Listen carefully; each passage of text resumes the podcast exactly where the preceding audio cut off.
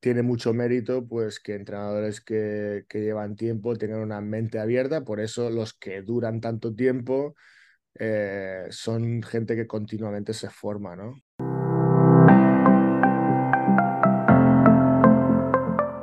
Hola compañeros, compañeras. Me satisface daros la bienvenida al podcast Camino al Entrenamiento. Soy Marta Martínez, aunque en este espacio puedes conocerme bajo el nombre de Coach Martínez. Sport Coach es el promotor de este ilusionante proyecto, que va a contar con grandes entrenadores y profesionales vinculados al mundo del baloncesto. Juntos impulsaremos un contenido de calidad con nuevos capítulos los días 1 y 20 de cada mes, a los que podréis acceder en las plataformas de Spotify, Apple Podcasts e iVoox. El podcast nace con el objetivo de crear un espacio en el que poder compartir un contenido que sea práctico y útil y que además podáis aplicarlo inmediatamente a la próxima sesión a la que vayáis. Además, si estáis suscritos a la newsletter de Sport Coach o sois alumnos, recibiréis un resumen muy práctico y visual de cada capítulo. El invitado de hoy no solo se ha subido al podio mundial, sino que ocupa un asiento privilegiado en los banquillos de la NBA. Jordi Fernández. A lo largo del episodio, Jordi tiende puentes entre la competición estadounidense y el baloncesto europeo también nos cuenta su experiencia a los mandos de la selección canadiense y sus pasos por el cuerpo técnico de la selección española. Conocimiento práctico e inspirador que empieza ya. Hola Jordi, bienvenido a Camino al Entrenamiento. Es todo un orgullo tenerte de invitado en el podcast. Saltamos el charco virtualmente para recoger tus conocimientos y experiencias que seguro inspirarán a todos los entrenadores y entrenadoras que nos escuchan. Bueno, primero de todo, gracias por invitarme, un placer y, bueno, eh, poder, poder explicar pues parte de mis experiencias siempre, siempre es algo que, bueno, que te enorgullece, ¿no? Porque son muchos años de sacrificio y, bueno, poder, poder retornar un poquito de esto, pues siempre, siempre te llena, ¿no? Totalmente. De hecho, de trabajar en campus y centro de tecnificación en verano a ser considerado el mejor asistente de la NBA y sin mencionar una medalla de bronce mundial como entrenador principal de la selección canadiense. Jordi, ¿qué es lo siguiente? ¿Hay más sueños que tachar en tu lista? Ah, sí, yo creo que, que, todos tenemos sueños, ¿no? Y que para mí el presente es importante, que es el trabajo pues, que tengo ahora mismo, ¿no? En Sacramento, eh, los objetivos que tenemos para esta temporada y, y a largo plazo con el equipo, así como con la selección de Canadá, que nos hemos clasificado para las, para las Olimpiadas y tenemos un grupo muy competitivo, pero bueno, siempre personalmente pues hay la ilusión de, de seguir adelante, ¿no? Pero, pero para mí todo pasa por, por tener eh, éxito, éxito colectivo en lo que estoy haciendo ahora mismo, ¿no? Entonces, bueno, ya te digo, muy ilusionado con lo que, tenemos, con lo que tengo ahora mismo uh, y bueno, uh, ya te digo, lo del largo plazo no es que piense demasiado, pero siempre hay que estar abierto ¿no? a, a nuevas oportunidades. Bueno, si te parece bien, vamos a abordar un primer bloque que se relaciona con tu experiencia y con tu desarrollo en la NBA. Y la primera pregunta que te lanzo, y que seguramente muchos entrenadores y entrenadoras se, se puedan plantear si nos están escuchando, es cómo se construye la carrera hasta la NBA. Bueno, yo creo que cada persona es un mundo, ¿no? Esto es lo primero. Eh, para mí lo ilusionante es que si yo he podido llegar aquí, yo creo que, que cualquiera puede hacerlo, ¿no? A base de, trabajo e ilusión. Esto es lo primero, no es, no es nada inalcanzable, no es... Uh, bueno, especiales para mí es el camino, ¿no? Pero yo creo que cada, cada uno se puede abrir el suyo, ¿no? Entonces, a partir de aquí, lo que sí que es cierto es que por lo menos lo que a, lo que a mí me ha funcionado siempre es eh, tener la ilusión de no pensártelo dos, dos veces, ¿no? Y, y, sí que es cierto que cuando sales de casa sacrificas muchas, muchas, muchas cosas, pero si tienes esa ilusión por, por bueno, pues por aprender y por, por dar esos pasos adelante, yo creo que es lo que te, te da fuerza ¿no? a seguir porque os podéis imaginar que hay momentos muy complicados, de, bueno, de soledad y de que, bueno, echas de menos a tu familia. Ah, y este es un mundo muy competitivo y, muy duro, ¿no? Es el, el deporte de rendimiento profesional y evidentemente siempre hay muchos componentes de, bueno, de competitividad, como te he dicho, y, y, bueno, o sigues o no sigues. Y esto es, no solo pasa aquí, pasa en todas partes del mundo, ¿no? Porque al final los resultados son importantes, sí que evidentemente para mí eh, el proceso es, es eh, va por delante del resultado a corto plazo, pero sí que siendo importante el proceso, al final los resultados tienen que salir, ¿no? Al final para mí el proceso es más importante porque yo valoro resultados a largo plazo. Yo no siempre he pensado que ganar es importante, pero hacer cualquier cosa para ganar mañana y perder al cabo de tres días eh, no es la manera que, a mí me gusta ver las cosas. Yo pues me gusta construir eh, proyectos y que puedan ser competitivos, que al final serán ganadores y poder serlo durante mucho tiempo, ¿no? Y sí que es cierto pues que en este mundo, sobre todo aquí eh, en Estados Unidos, que por excelencia la competitividad está por encima de muchas cosas en todos los trabajos, pues se puede hacer duro, ¿no? Pero en mi caso, pues bueno, fue dejarlo todo, venir aquí pues eh, en una posición pues desde el principio, como dicen aquí, empezando de cero y dando pasos adelante. Y, bueno, igual no todo el mundo se lo puede permitir porque bueno, dejarlo todo, no todo el mundo puede dejarlo todo. Eh, venir aquí y prácticamente ganar nada y sobrevivir como puedas, pues no todo el mundo puede hacerlo. Pero bueno, es parte de, de, en este caso, mi historia, que no tiene que ser pues la historia de otra persona que quiera hacerlo, ¿no? Como te he dicho antes, cada uno puede abrir su camino. Uh, y es importante pues seguir adelante y ser muy positivo, porque al final adversidad va a haber, eh, sobre todo en este tipo de trabajo, en, en muchas ocasiones, y es como lo afrontas, ¿no? Uh, para mí el, el, mejorar cada año y aprender es lo que realmente me, me hizo ilusión, ¿no? Porque venir aquí era algo que, que sabía que no podía aprender pues quedándome en, en Badalona. Uh, y, y, bueno, siempre he pensado que eran oportunidades que me llevara durado que durara, ¿no? En principio vine aquí pues a, a, un año vista y un año se convirtieron en dos y ahora son 15.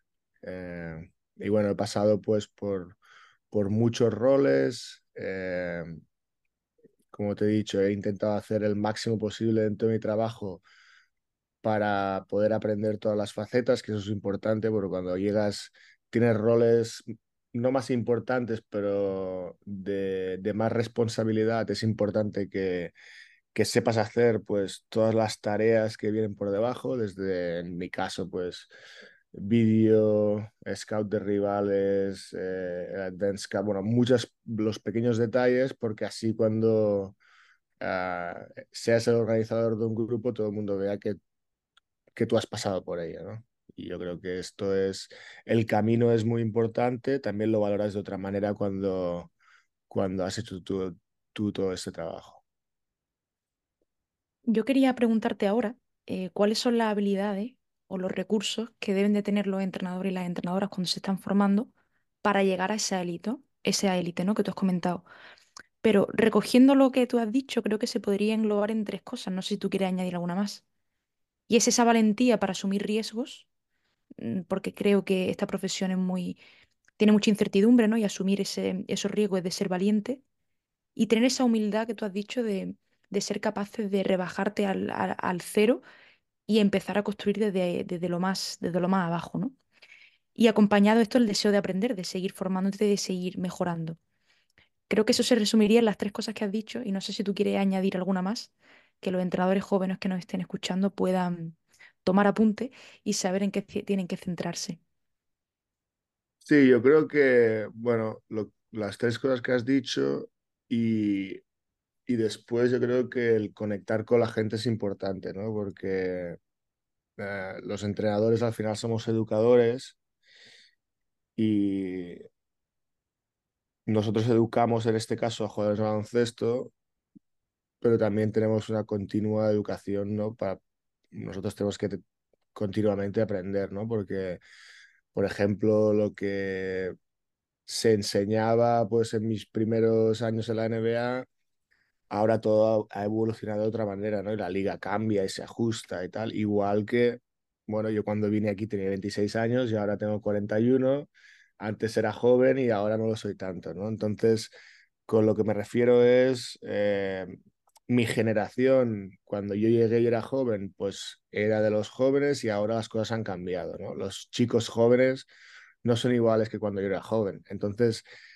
eh, la habilidad de conectar con gente es importante porque al final eh, los mensajes se envían, pero no siempre llegan de la misma manera, ¿no? Entonces, yo creo que el, el, el poder eh, tener esta conexión con la gente para tú aprender y para que ellos aprendan de ti, pues, o para que tú les enseñes o les ayudes a aprender, es, es importante, ¿no? Entonces, eh, yo creo que conectar no es simplemente ser más simpático o tener más gracia, es simplemente intentarlo, ¿no? Intentar eh, preocuparte por las personas, intentar buscar distintas maneras porque todos aprendemos diferente, todos somos distintos y al final esa conexión para mí es muy importante para, nuestro trabajo en, en especial. Sí, esa gestión de, de, vestuario, ¿no? De grupo. Al final creo que puede ser las cosas más difíciles de, dentro de la tarea del ser entrenador. Correcto. Bueno, continuando, ¿qué diferencias encuentras, salvando evidentemente que la competición no es la misma y que en consecuencia eso marca las propias diferencias, ¿no? Eh, pero ¿qué, ¿qué, diferencias puede encontrar a nivel metodológico, técnico, táctico de esta gestión de vestuario de la que hablamos en relación a la metodología que seguimos aquí en Europa? Pues, bueno, al final eh, la adaptación al grupo es importante, ¿no? Uh, y el tema cultural es, es distinto. Uh, las ligas funcionan distinto, las normas del juego son distintas. Y aquí es donde entra un poquito eh, la adaptación del entrenador, ¿no? Y, y sí que es cierto, pues, que, que, bueno, que tratas un sistema de competición muy distinto. Por ejemplo, si comparas la Euroliga con, con la NBA, ¿no? Eh, como todo el mundo dice, pues la, en la Euroliga, pues todo, todos los partidos son extremadamente importantes porque, bueno, solo se juegan 36 de liga regular y eso hace pues que el resultado pese más. Eh, en la NBA no quiere decir que los, que los resultados no funcionen o, no, o que los partidos no tengan importancia, porque al final tú te clasificas para un playoff y por un partido te, puedes quedar fuera, ¿no? Y sí que es cierto que la gente a veces eh, pues no entiende esto, ¿no? Que dicen, Guau, es que ahí los partidos de liga regular no valen para nada. No es cierto, porque si un equipo se clasifica y se clasifica por un, un margen de una, de una victoria o una derrota, eh, eso significa mucho para una organización, para los jugadores, meterte en un playoff, poder aspirar a un título. Y al final yo creo que esto es importante. Lo que sí que es distinto es que aquí jugamos eh, pues casi cuatro partidos por semana prácticamente. Y, y eso, claro, marca mucho las diferencias. Es, es, hay que darle la importancia que tiene, ni más ni menos. Y yo creo que en, deportes europeos, sobre todo, que se juega una vez por semana, uh, por, por, competición me refiero, sé que equipos ACB pues juegan dos y a veces tres, dos, dos de Euroliga, uno de, de ACB pero en general dos. Eh, es una gran diferencia, ¿no? Jugar entre dos partidos a cuatro.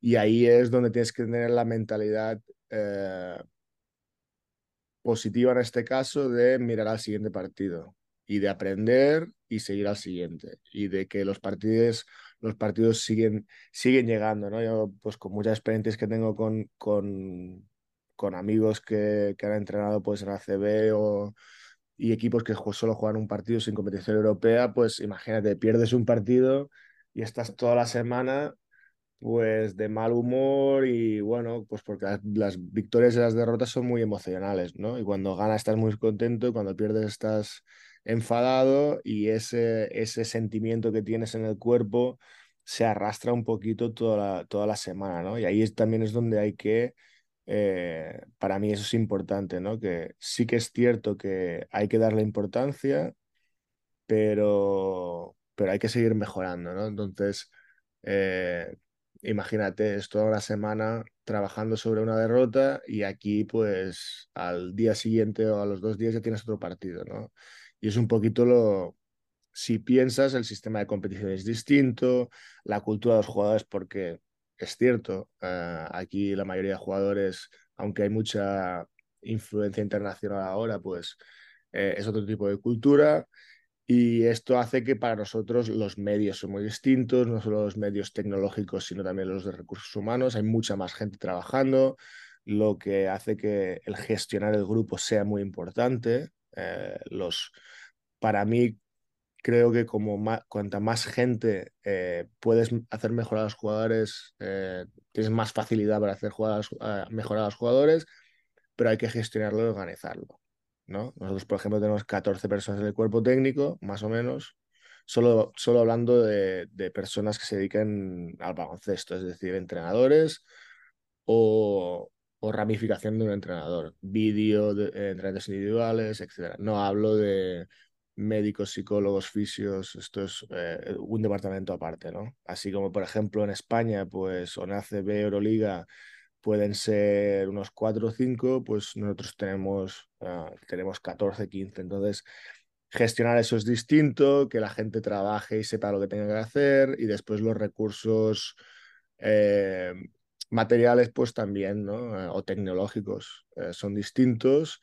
Uh, yo creo que no tampoco son eh, que sea, esta liga sea mejor por, porque hay más dinero y pueden hacer más cosas. Yo creo que si eres creativo eh, en Euroliga, que también son equipos prácticamente eh, con estructura NBA, podrían hacer prácticamente las mismas cosas que hacemos nosotros, simplemente es adaptarlo a su realidad, ¿no? Entonces yo creo que en este aspecto sí que el hecho de, organizarte a tu manera o lo que funcione en, tu organización o club es importante y esto sí que es todo adaptable a lo que se hace aquí y lo que se hace allí. Voy a aprovechar, este tema no lo tenía previsto, pero mm, creo que es interesante. Ya que has explicado un poco el sistema de competición, que podéis llegar a jugar hasta cuatro partidos en la semana, ¿cómo se gestiona mm, emocionalmente, mentalmente, físicamente y a nivel táctico las situaciones del back-to-back. -back. O sea, el partido prácticamente de un día al otro. Y si viene encima de una derrota, ¿cómo? ¿Cómo hacéis los entrenadores para manejaros en esta, en esta situación, en esta tesitura? Eh, pues bueno, a ver, es, uh, hay que aprender, ¿no? Y esto, por ejemplo, pasa a jugadores que... Eh, jugadores que ven que son, que son de primer año, ¿no? Rookies o, o incluso jugadores pues europeos que, que no tienen la experiencia de lo que te digo, ¿no? A veces sí que tenemos algunas semanas de tres partidos, pero en general la mayoría son de cuatro, ¿no? Y, y bueno, te das cuenta que no solo a nivel físico, sino también a nivel mental desgasta mucho, ¿no? Porque te das cuenta de que estos jugadores, no, te pongo un ejemplo, ¿no? Eh, en ACB no pasa porque la liga es muy exigente.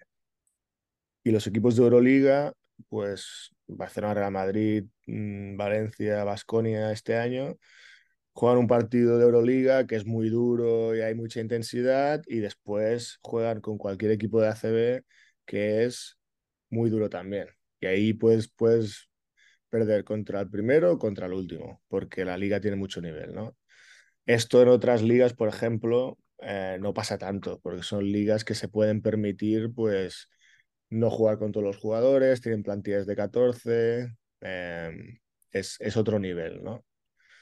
Eh, pero pero aún, aún, así, pues en la CD con estas plantillas de 14 y tal, pues los jugadores, eh, no siempre los partidos, eh, y bueno, como te he dicho, también son, tienen, más, tienen más días en, medio, ¿no? Volviendo a tu pregunta, pues nosotros cuando jugamos dos partidos seguidos, ahora por ejemplo nosotros jugamos ayer en Charlotte y anteayer en, en Detroit. Uh, sí que son equipos que a priori pues tienen un, un balance de victorias-derrotas pues bastante negativo, pero aún así pues jugamos fuera de casa, fue un viaje de cuatro, de cuatro horas. Eh, cuando terminas el partido, pues coges el avión y aterrizas en la siguiente ciudad a la una, a las dos de la mañana y tienes que volver a jugar y preparar el partido por la mañana. Y, y bueno, y jugar otra vez. Y sí que es cierto, pues que bueno, físicamente es duro y te tienes que, que acostumbrar, pero es todo mental también, ¿no? Es un tema que, que es muy mental y que al final los jugadores, aquí al final lo importante es que cada uno haga su trabajo ¿no? y desarrolle su rol. Es decir, que el que juegue 15 minutos, que los juegue 15 minutos muy bien todos los días. Si tienes que entrar a...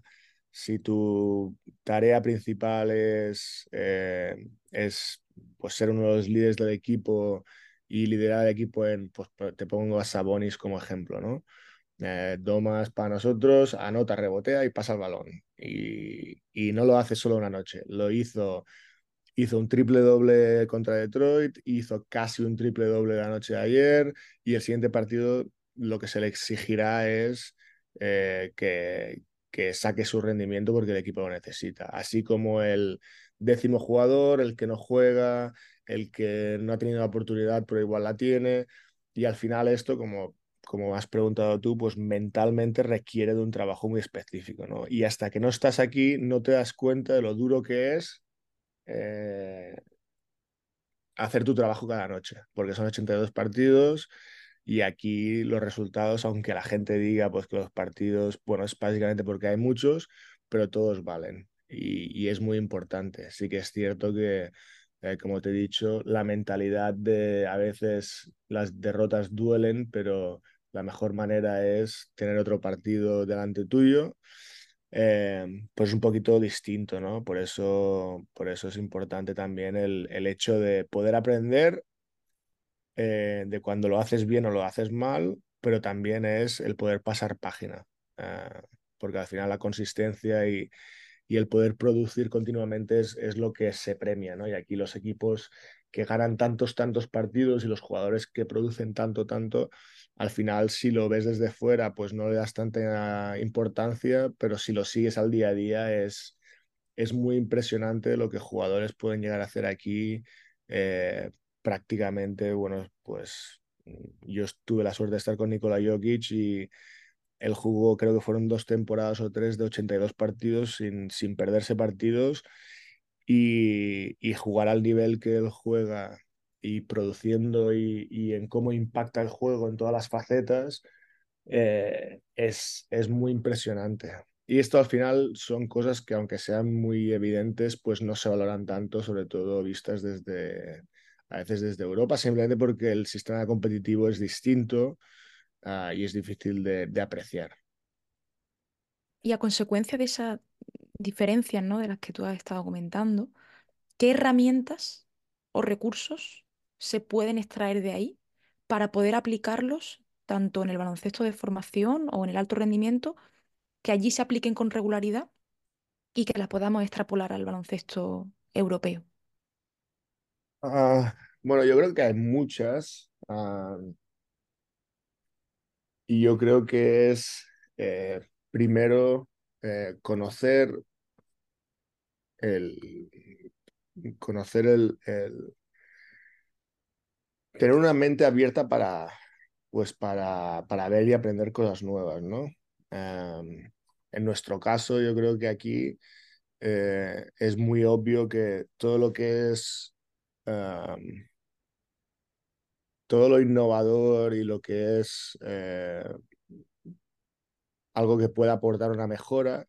Creo que, que, aquí en la NBA se ha demostrado que eh, se ha tenido siempre una mentalidad muy abierta para, para, para el cambio. ¿no? Y desde la liga lo demuestra con los cambios de normativa, el sistema de competición, como con los cuerpos técnicos, que hay entrenadores y no solo entrenadores, sino también eh, encargados del departamento de rendimiento, o sea, fisiólogos, preparadores físicos y muchos entrenadores internacionales eh, y jugadores internacionales. Ahora, si, si pensamos en ello, los jugadores que están yendo por MVP desde, Shea, Gillis Alexander, canadiense, Nikola Jokic, eh, Giannis, eh, Embiid, todos son internacionales. Luca, evidentemente. Estos cinco que podríamos decir que son de los que eh, seguro que hay más nombres, ¿eh? pero estos están nombrados para la carrera del MVP, eh, son internacionales. Entonces, esto es importante no ver que aquí lo que es novedoso y puede ayudar a, a la liga eh, son siempre muy receptivos, ¿no? Con lo que me refiero es que desde Europa, mirando aquí, yo creo que también hay muchos aspectos de la formación, del juego, de la gestión de partidos que se pueden aplicar, ¿no? Sí que es cierto que la normativa de los partidos, hay algunas cosas que cambian, ¿no? Al final, eh, nosotros tenemos más posesiones porque se juegan más minutos, por ejemplo, para decirte algo, pero eh, el ritmo de juego es mucho más alto. Es decir, que si jugáramos, si extrapoláramos eh, las posesiones por minuto o por 40 minutos, aquí también pues eh, se juega a un ritmo más alto. Si, si, te basas en, te lo digo como ejemplo, ¿no? En la calidad de, la calidad de las posesiones, la calidad del tiro, sí que es cierto, pues como que es mucho más fácil encontrar un buen tiro, lo que se considera un buen lanzamiento en los primeros segundos, ¿no? en los primeros segundos que no más tarde, ¿no? Y esto es obvio porque como, más esperas, pues la defensa ya está posicionada y es más difícil sacar un buen tiro. Y un buen tiro es pues un tiro que sea más abierto, un tiro que sea de recibir y tirar, un tiro que sea más cerca de la canasta, etcétera, etcétera. Te podría decir, pues, eh, un tiro de tres, recibir y tirar, unos tiros libres, una o una, una bandeja. Sí. Entonces, es, es obvio, ¿no? Entonces, lo que sí que premia aquí es el ritmo de juego. Ah, y, por ejemplo, te pongo un ejemplo fácil, ¿no? Pues eh, Manresa, su cuerpo técnico y su entrenador, Pedro Martínez, son eh, un equipo que, aunque que la gente puede pensar, ah, es que juegan muy bien, es muy divertido de verlos. Totalmente de acuerdo, pero ellos, Pedro sobre todo, lo tienen muy estudiado. Él ha venido aquí, él eh, ha creado su propia manera de eh, generar buenos tiros, hacerlo a un, pues a un, a un ritmo competitivo que no todo el mundo puede seguir y eso es lo que le hace a él pues, ser muy distinto a los demás y con el equipo y las, y las condiciones que él tiene, pues sacar los resultados que ellos sacan, ¿no? Y al final esto es importante, ¿no? El ver de, bueno, el, que, el sentido que tienen las cosas y cómo lo puedes tú adaptar. Al final, evidentemente, él no trabaja como trabajan los equipos de nada porque el, pues, el tema de recursos y tal pues puede ser muy distinto, pero sí que es cierto que, que bueno, puedes ver unos resultados y puedes ver una adaptación de, de muchas cosas, ¿no? Y yo creo que em, tiene mucho mérito pues que entrenadores que, que, llevan tiempo tengan una mente abierta, por eso los que duran tanto tiempo eh, son gente que continuamente se forma, ¿no? Ah, y esto tiene muchísimo, muchísimo mérito porque, como te he dicho, yo creo que eh, hay muchas cosas extrapolables. Yo, pues, con mi experiencia con la selección de Canadá, pues sí que es cierto que muchos de mis jugadores pues son NBA, pero al final jugamos un sistema FIBA, eh, un, bueno, un torneo FIBA con normas FIBA y sí que es cierto que muchas de las, muchas de las cosas que trabajamos eh, por medios y por tipo de jugador y tal, pues eran muchas adaptadas de aquí. Sí que es cierto que al final eh, ajustadas a, la normativa, etcétera, pero sí que es extrapolable. Entonces, tienes que tener una, la mentalidad de, adaptación, que es muy importante, uh, y abierto a aprender, ¿no? Porque al final muchas veces se puede pensar, hoy, ¿por qué hacen esto? Entonces, entenderlo es lo más importante. Después tú puedes juzgar si lo quieres hacer, cómo lo harías, si no lo harías, pero creo que tener la mente abierta es, es, es lo primero, ¿no? Y en formación, pues lo mismo, ¿no? Aquí la formación, creo que nos, nuestra, la, en nivel formativo nosotros estamos muy por delante eh, en comparación a Estados Unidos y creo que es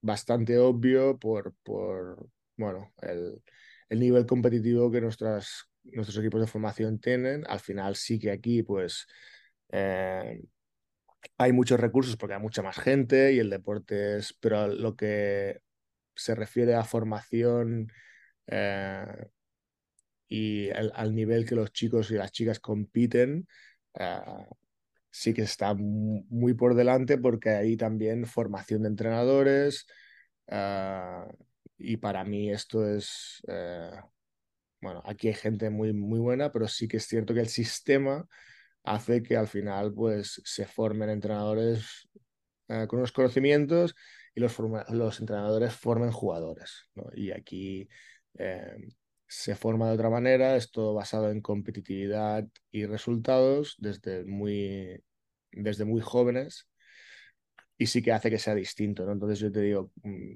sí que es... Eh, podría ser extrapolable, pero bueno, aquí como se valora tanto el resultado en instituto, universidad y después profesionales, pues hace que, que, bueno, que el sistema sea Bueno, como te digo, yo creo que eh, hay muchas cosas extrapolables, lo que sí que se tiene que hacer es eh, tener un poquito una mente abierta y poder adaptar, que al final las cosas no... Eh, no se puede coger algo de un sistema y plantarlo en otro y esperar que funcione. nuestro trabajo como educadores, es, es entenderlo y poder hacerlo funcionar pues, en otro contexto. A propósito de lo que has comentado, que ya has abierto tú el tema de, tu experiencia en la selección de Canadá, empezamos este segundo bloque temático en el que quería bueno, que nos contaras, que compartieras la experiencia tanto como responsable de la selección de Canadá como tus experiencias anteriores en las categorías inferiores de la selección española. Pues bueno, primero, eh, mis experiencias con con la selección, con la Federación Española, yo fui ayudante de Luis Gil, entrenador de Palencia ahora, en una selección sub-19 en un mundial. Eh, fue en mis inicios en, entrenando selecciones. Eh, pasé por la selección absoluta, pues creo que en el 2014 como, como scout. mi trabajo era ir a hacer informes sobre otros equipos y después pasé a ser eh, ayudante de, Sergio en el Europeo del 2017. Y bueno, para mí esa época pues marcó, me marcó un... Ha, sido muy importante para mi presente ahora con la selección. ¿no? Después de ahí pasé a ser eh, ayudante de la selección de Nigeria en las Olimpiadas del 2020-21, bueno, 20 que fueron 2021.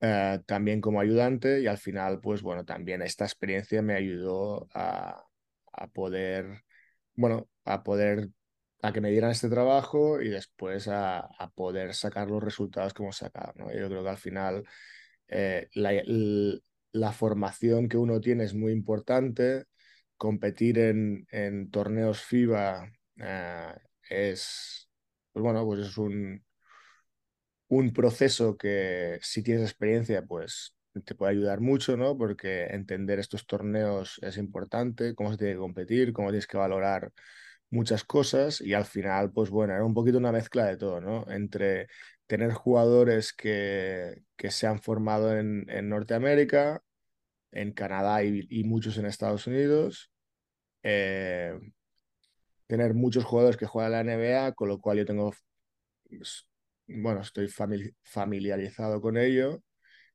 pero después eh, tener la experiencia FIBA. Entonces, pues todo este paso en la Federación Española y las Olimpiadas, todo me ayudó mucho a después pues poder tener eh, un plan para poder ejecutarlo con, pues en este mundial, ¿no? Eh, básicamente, pues debido a, mi experiencia, pues me ayudó mucho en, en todo, ¿no? La preparación, eh, y, al trabajo diario ¿no? Con, con, estos chicos. Y al final hemos demostrado que, que, bueno, aparte de que el grupo es muy, muy bueno y hay mucho talento y creo que aún podemos traer más talento, sí que es cierto que se tiene que, se tiene que crear un equipo, porque al final los jugadores individualmente no, no ganan torneos ni sacan resultados, pero sí que es cierto que ellos, eh, el trabajo diario y la voluntad que tuvieron para, para crear un grupo, uh, un equipo, al final lo,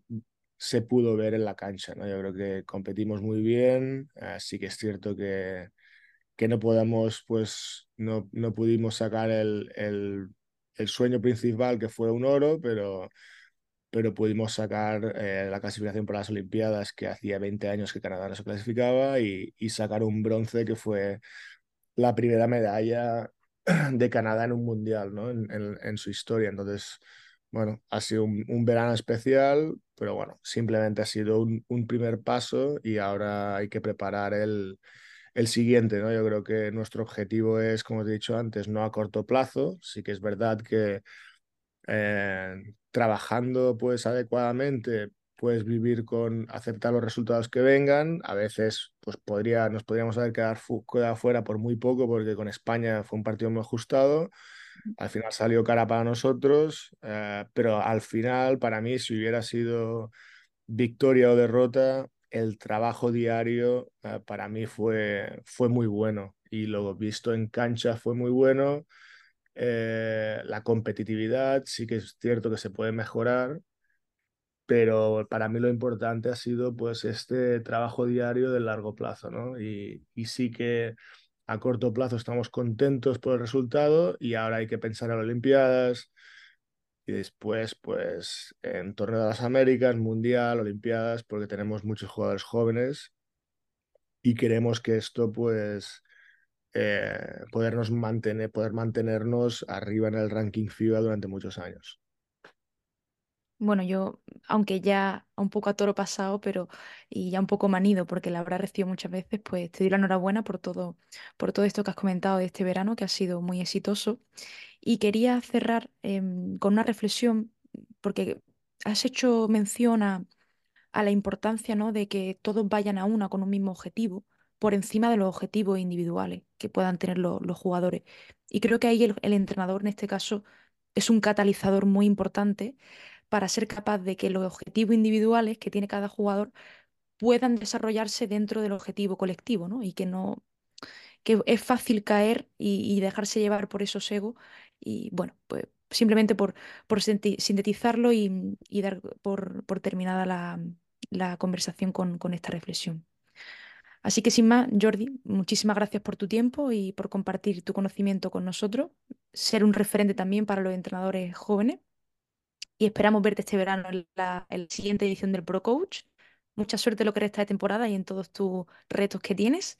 Y nada más, nos vemos por las pistas. Muy bien, muchas gracias por invitarme y ha sido un placer. Hasta aquí el episodio número 8, que nos deja píldoras interesantes sobre las que reflexionar y que inspira a seguir trabajando con pasión e ilusión, como hizo y sigue haciendo Jordi. Recordad que podéis conseguir la infografía resumen en la newsletter de Sport Coach, a la que os animo que os suscribáis si aún no lo habéis hecho.